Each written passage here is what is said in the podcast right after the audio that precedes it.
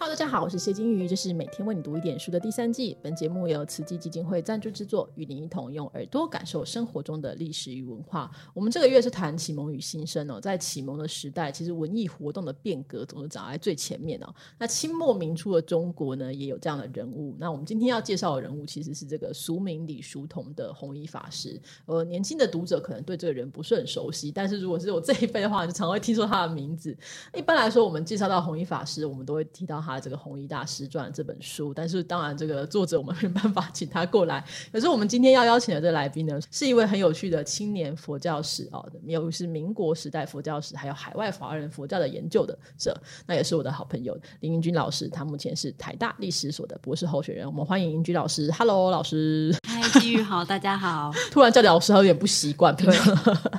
那我们来聊一下弘一法师好了，因为我们可能很多读者并不认识弘一法师，那你可不可以帮我们介绍一下他是谁，他的故事，然后早年的生活等等的。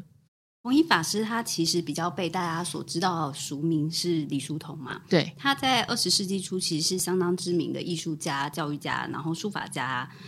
基本上他其实有很多身份啦。那在艺术领域里面，他其实算是一个非常全台型的人物。嗯，那他出生在那个一八八零年的天津。那当时的中国其实刚好是统治中心以来一个比较太平的时期，这样。一八八零年大概是在光绪时代嘛？呃，同治同治年间，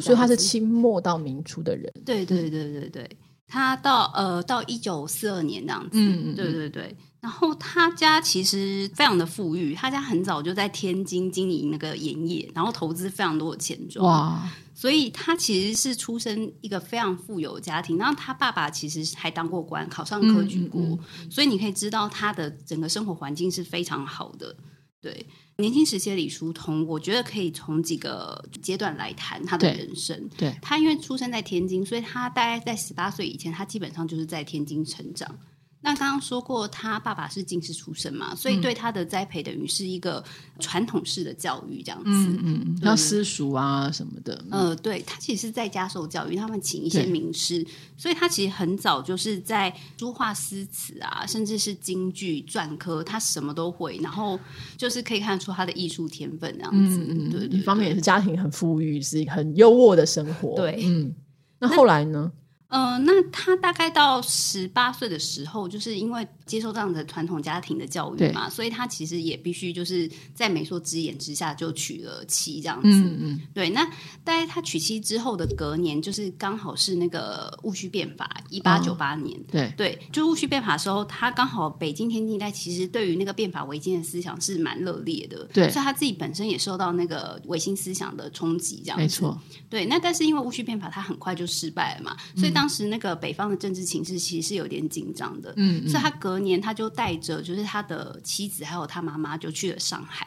他的理由是说避祸，但其实还有另外一个说法是说，因为他出生的家庭里面，他妈妈其实是一个小妾。就是他是庶子，对对，所以其实他爸爸在他五岁的时候就其实就过世了，嗯，对，所以他可以看得出来，他跟他妈妈其实，在那个传统大家庭里面，其实可能是地位跟角色其实是蛮微妙的，就是并不是说当家大主母这样子。对，所以在陈慧健的就是《红衣大师传》里面，他其实去描述说，红衣为什么带着他妈妈就是跟妻子去上海，其实也是因为他成家之后，他才能有一个借口，就是离开。大家族，大家族这样子。嗯，那他一个比较早年的一个文明的发展，就是在他到上海时期。嗯，那他到上海时期加入了那个城南文社的部分，然后跟很多的文人雅士，然后甚至是名妓就来往。其实，在那个阶段，还有很多的风流故事这样子。哦，所以年轻的时候也是一个风流才子呢。对，那因为呃，刚刚有讲到说他家非常有钱嘛，对，然后有经营钱庄，那基本上从天津到上海，其实都有他们家的钱庄。哦，那吃穿不愁了，好幸福哦。对，在有一些资料里面有讲到说，他其实基本上他到上海的钱庄，他是就是少东进去，然后就可以随随便拿钱那样子。哦，所以其实他在上海的生活其实是非常的挥金如土嘛，对 对。但是他在这个阶段的时候，一个比较新的变化是，他在一九零一年的时候，在二十二岁的时候。刚好那时候盛宣怀他在上海创办那个就是新式学堂南洋公学，对，那他就在那个时候其实就考入了南洋公学，然后师从蔡元培。哦，对，所以他等于是在那个阶段，就是我们前面说他是受一个比较传统式的教育，那到了那个阶段，他开始就是受到新式教育的刺激。没错，蔡元培当时是最先进的一个知识分子。对对对，那后来还去北大当校长嘛？没错。对这个阶段，其实他就是一个很风流公子哥嘛，然后有一些文明，但是你看不出他有什么特别的，就是可能厉害过人之处。对对，那在这个阶段比较大的冲击是，大概在一九零五年的时候，他妈妈就过世了。嗯，那他妈妈过世这件事情，就是让他其实内心很冲击，他就决定说，因为他就开始反思说他在上海非常糜烂的生活，嗯所以他就决定说他想要去日本念书。那他老婆跟他一起去吗？没有，他就把他的美术之眼的妻子送回天津这样子。好，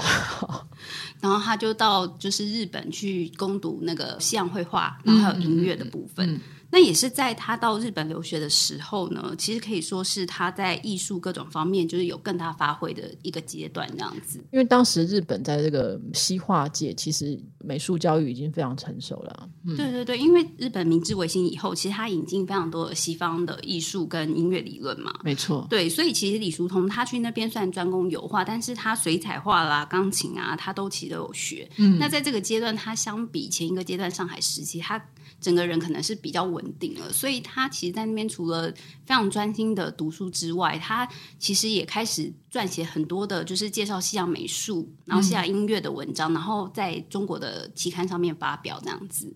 对。然后在这个阶段，其实他在日本还创办了中国第一份的音乐杂志，嗯，对对，然后寄回上海发行，所以其实这是当时一个非常走在时代的前面这样子。所以可以说，他其实在日本对他来说，是他可以第一次去接受最前卫的教育，然后让自己可以有所成就跟有所产出的时代。对对对，然后在日本期间，他其实因为大家可能比较注意到的是他在绘画上面的表现嘛，对，但是他其实，在那个时候，因为他也接触钢琴，没错，所以他虽然后来是学油画，但是他在当时其实他也做了很多的那个西洋音乐的改编，然后也是在中国上面发表，像很有名的，除了送别，因为送别其实是他比较早期的作品，长亭外古道边，对，荒草碧连天，但是其实他因为当时大概一九零零年左右，就是。在革命的那个浪潮比较高的时候，其实他有做祖国歌，然后还有做一些国学乐曲的那个编纂，所以其实，在当时他的音乐的部分也是蛮有名的这样子。他有有一件事情，就是后来这个当然后人悼念他，就是身背早线茶花女嘛。哦，对，我这这样说到，就是在后面的发展，就是说他后来在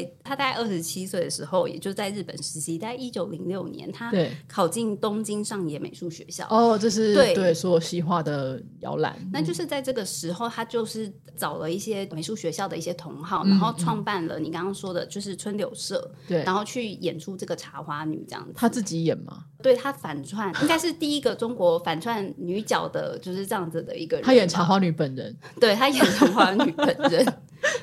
好前卫，好前卫。那这也是你看到现在很多红衣传记里面一定会附这样，没错，没错。对，其实是蛮娇媚的这样子。那她的对比就是说，她其实，在接受这个比较新式戏剧的时候，她其实早年也有玩那个京剧嘛，那也有京剧的照片，所以其实可以看到说，是一个非常对比的这个人，他在艺术上面的表现，他。既可以传统又可以新这样子，对，就是他其实没有什么界限呢，就是一个没有没有那个界限之门派之分的人。对对对，然后呃，因为他这个就是他在日本上演这个茶花女啊，然后还有其他的戏剧，其实在日本也算是蛮轰动的一件事情，因为居然有一个中国人在这边这样子演这个西洋西方剧，对对，所以这件事情当时有被报道，然后还传回中国，然后造成上海其实当时有一个后来促成了中国第一个。西洋戏剧社的那个创办这样子，嗯嗯，对，所以他他其实是在中国很多艺术啊、音乐的各个领域里面，然后呃带领了很多风潮，这样，所以是一个先锋型的人物这样子。对对对，那他一个比较大的之后，在日本实习结束之后，一个比较大的转变就是，呃，因为日本学完归国之后，他回去中国的时候，刚好是辛亥革命完。对对对，然后他就回到天津。那那时候，因为他们家，我们刚刚说他本来是一个非常富有的公子哥嘛。然后，但回到天津之后，他家因为政治局势的变化，然后他们家的钱庄都倒了，这样子。然后他就开始体验到说，嗯。他可能没有办法再过着很潇洒的生活，他必须要面对生活上面很多经济压力，这样没错，现实你要怎么赚钱养家啊什么的。对，所以他就开始教书这样子。那一开始在天津，然后后来因为他其实之前在上海待过嘛，所以他后来就回上海教书。嗯，那一个比较重要的转变是后来他到了那个浙江第一师范学校。嗯，那这个当然就是他人生之后就是对他影响很大的一个阶段。嗯，对对对。为什么浙江师范这件事情对他影响很大？因为他就是在那边就是接触到了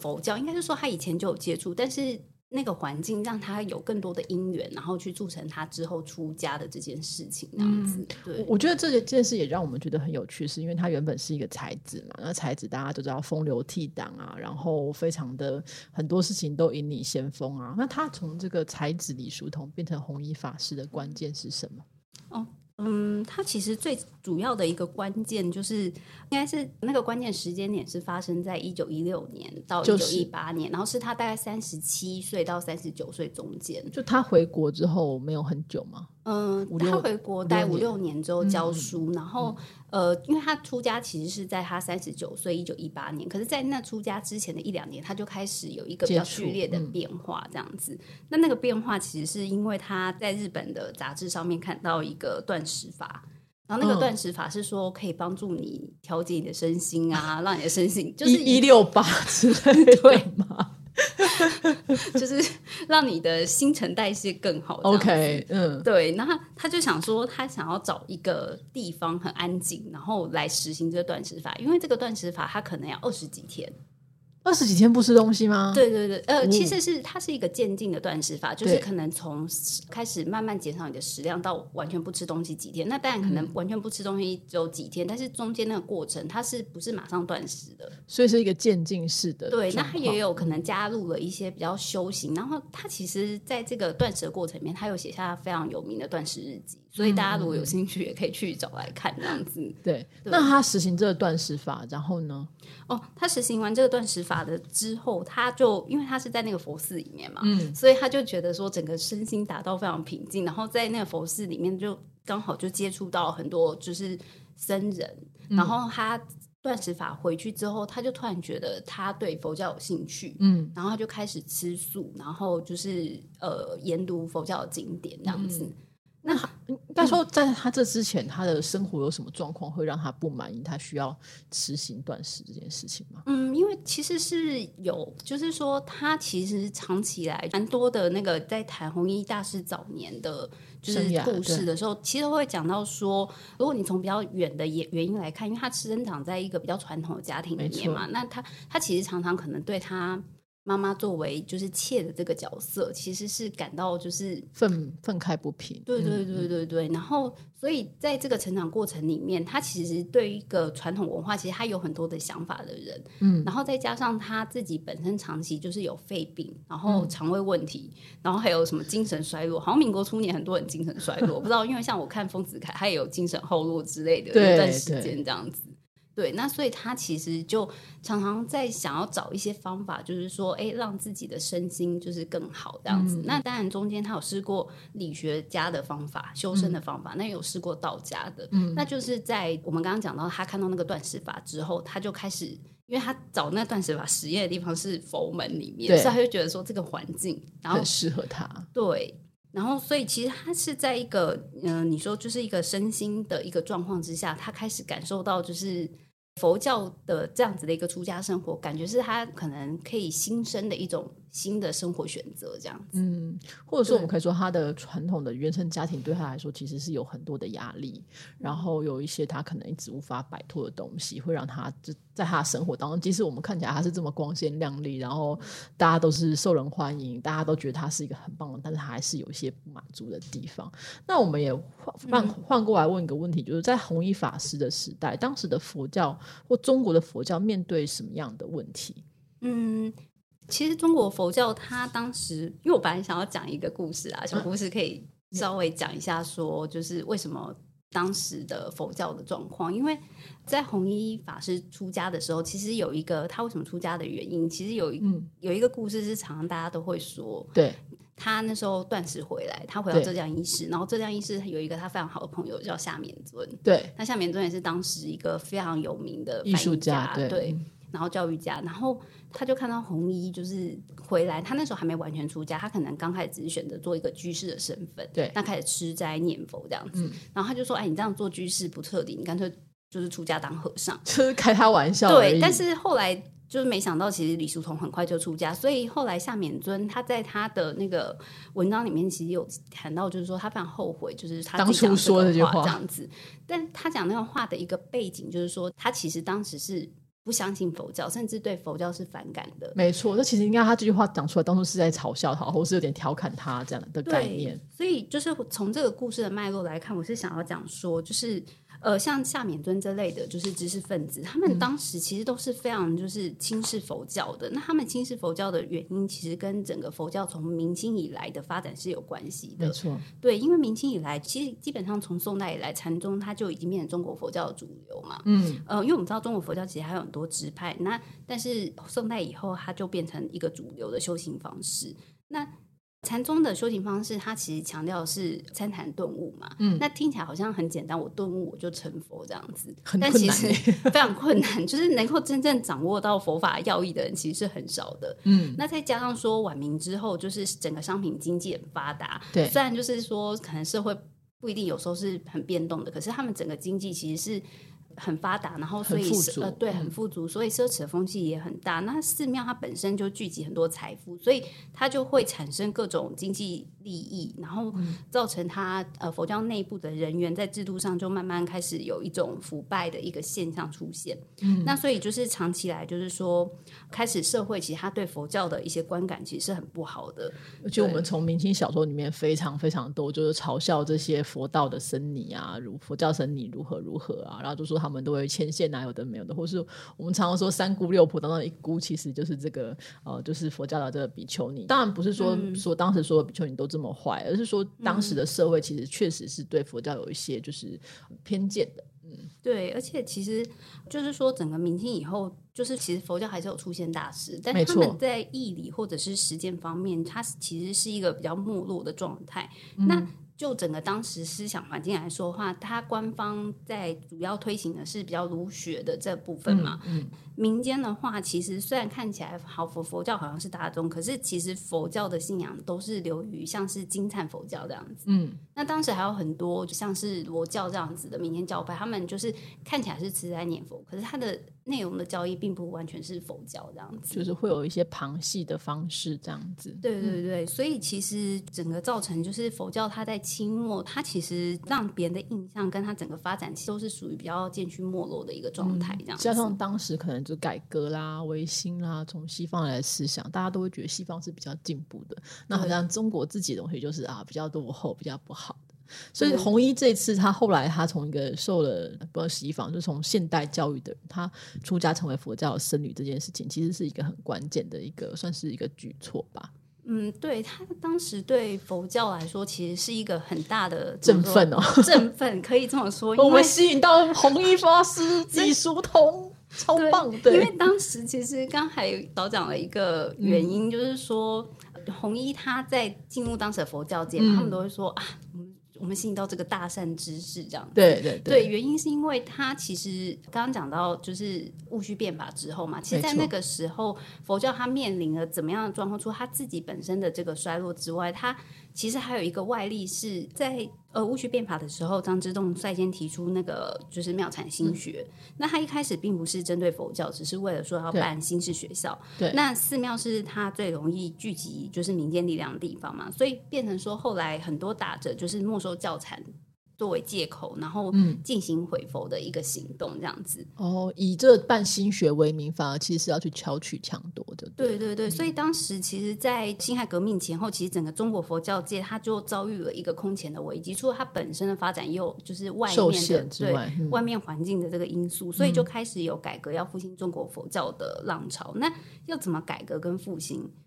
就是变成说，其实当时佛教它本身有各地的一些组织，像是僧教育会等等，他们也是想要从教育上面改革。对，但其实有过团结，但是其实因为他们本身内部有所谓的新旧对立，那各个宗派之间就是也会有不同的看法，所以其实一直没有办法，就是说有一个真正的就是对整合这样子。那李叔同的出现，就是他刚刚讲到说啊，有一个大善之士居然就是愿意来，那他其实一方面就是说他让世俗就注意到。就中国佛教就是有想要改革、有复兴的这样子一个状况。那另外一方面也是弘一，因为他发愿就是弘扬律宗嘛，对，所以他其实是选择用一个戒律的一个方法，就是身体力行，然后去为佛教界展示一个可能当时可以改革跟复兴的一个方案，这样子。我觉得这是蛮有趣的事情，因为他年轻的时候真的。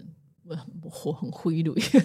就是挥金如土啦，然后就是酒色财气什么都有。那可是他出家的话，选的其实是一个非常严谨，因为律宗有很多的规律，就是你的一言一行，一切都是需要这遵守戒律的。所以他这个思想体系是如何建立？他一开始只是吃斋念佛嘛，比较简单。就他怎么转变成这个律宗呢？为什么？嗯，好，我先讲一下他的思想体系。一般其实是说，弘一他出家后，他花了比较多时间是在研究《华严经》。所以其实他的整个思想的核心其实是华严经，但是因为他特别强调律学，所以大家会觉得说，哎，他思想核心是律学。但是其实他对律学的探讨是为了就是说，怎么样具体去实践那个佛法这样子。所以他的思想体系是以华严经为镜，然后四分律为形，然后他其实也会强调就是净土宗的修持法门这样子。所以他其实是汇合大家的一个呃不一样的宗派之长了。但是讲到说，那他为什么特别强？强调律宗，就是我们刚刚有讲到说，中国佛教界在当时面临一个状况，所以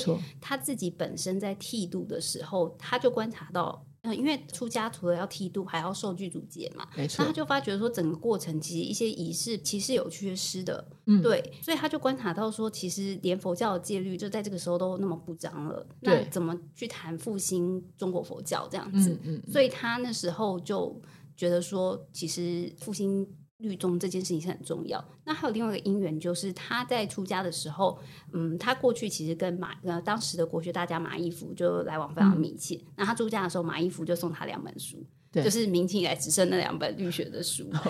对，一个是那个《比尼释义集要》，然后另外一个是《宝华传戒正范》。因为当时明清之后，就是主要大家依据的律学的书就只剩下这两个，并不是说没有其他律学书，而是。律学书太难懂了，对对，那这两个是经过明明经高僧就重新整理过，那大家可能比较好就是入手的书这样子。那我们最后想问，就是说他正式开始他的这个修行的过程，当你刚刚讲说他是以这个华严经当他主要研究，然后再来可能辅助于像律宗的一些方式，然后还有净土的一些方式。那就是说，我们最后这个弘一法师在中国佛教史或者其他僧人的这些记录当中所留下来的形象，是一个像他之前一样非常嗨咖的人吗？还是说他有不一样的概念呢？不一样的展现呢？很多人对他觉得很有兴趣，就是因为他出家之后，其实是一个非常极大的反差，就是他实行的是一种非常刻苦苦行僧的一个形象。他基本上苦行到什么程度？就是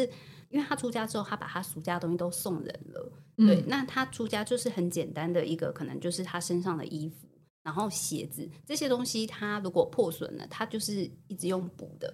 不会去买新的，他不会去买新的。他出去旅行的时候，去游方的时候，他就是很简单的带着一个破被子。就很多人就形容他可能就是带着一个破被子，然后跟他很简单的就是可能经书啊，然后他自己的几件衣服这样子。嗯，那他苦行到什么程度？他有一段时间他住在那个温州庆福寺修行。对，但他中间可能回到杭州去。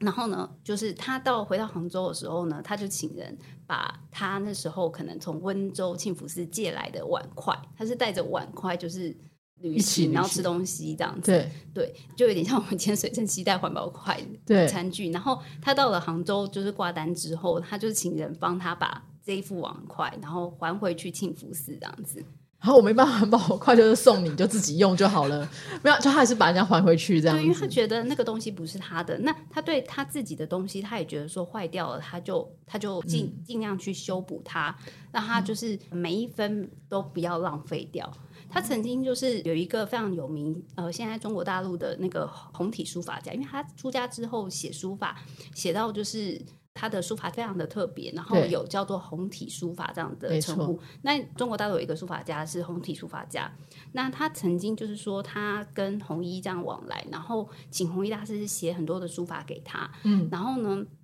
有一天弘一就是请一个僧人就把，因为他会拿很多的纸给弘一写书法，那弘一后来请那个僧人就是还给他书法之后，还还给他很多的白纸的纸条，就是说你写书法剩下的纸。就是可能 小纸条，他都觉得不要丢掉，他就这样子把它保存起来，然后请他再拿回去利用。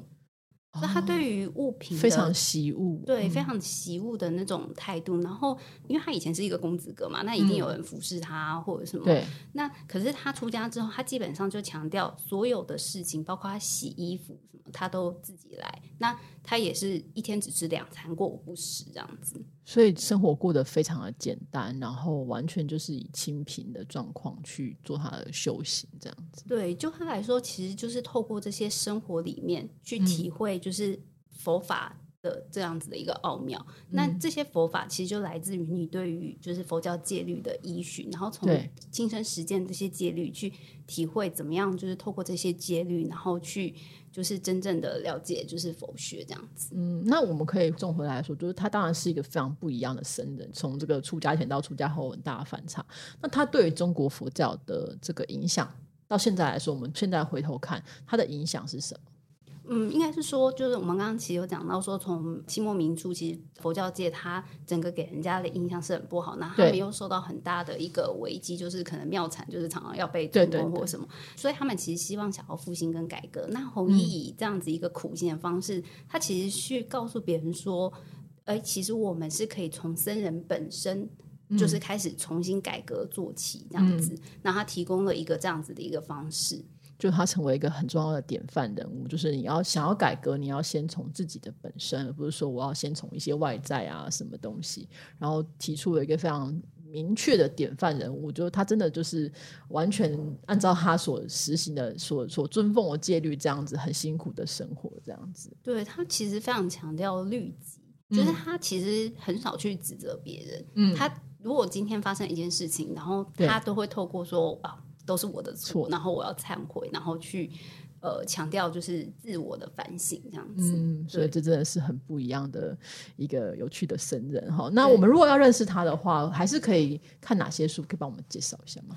其实现在我我是觉得陈慧健先生的就是《弘一大师传》，虽然他其实很早就写，一九六五年，那到现在不断嗯不断再版，到我现在自己手上有的是二零一八年版。但是我觉得我最近在整理就是弘一大师的传记的时候，我觉得陈慧健先生的就是这个《弘一大师传》，他其实还是以文学的笔法能够非常贴近，或者是让。阅读的人真的能够感受到，就是红衣他从李叔同变成红衣法师的这内心的一种转变的过程。因为我们知道，其实红衣他出家后，他其实对于他生平很多事情，他其实是他自己说他非佛不语。然后非佛不熟，不需要再去多说那些旧的事了。对于他早年很多的，就是故事，其实都会有点人云亦云这样子。那呃，因为陈慧健先生他在写这本书之前，他其实已经本身是学佛，所以他其实是透过历史材料铺陈，然后一方面去推想，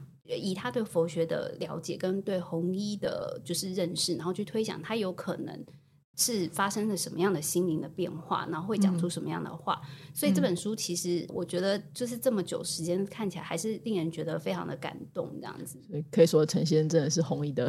弘一的知音。这样子，对，因为我自己是有一次在这个大学的时候，老师就说：“哎，你们要看什么书？我看过《弘一大师传》。”然后我们大家就是那种那是什么东西？老师非常崩溃，说：“怎么可以不知道这本书呢？”就哦，好哦，这样子。但是我自己在其实，在看的过程当中，也是确实会觉得。这是一个真的是文学跟历史兼具，然后同时真的它就是描完全描写出了红衣的心情这样子。主要还是我们今天这个主题啊，就是讲到启蒙的话，我觉得大家可以去想想，就是我们讨论启蒙的时候，很多是说启蒙就是你打开这个母妹，可是。李叔同很不一样，弘一法师很不一样。他开了眼界，出去绕了一趟趟之后，他回来，他其实又回到自己的本土，然后去看看到底还缺乏一些什么。当然，他很多在抗战之后的一些事情，或者在佛学论证的事情，大家以后有兴趣的话，可以持续的关注我们英俊老师的研究。好，谢谢。那我们今天就非常谢谢英俊老师的分享。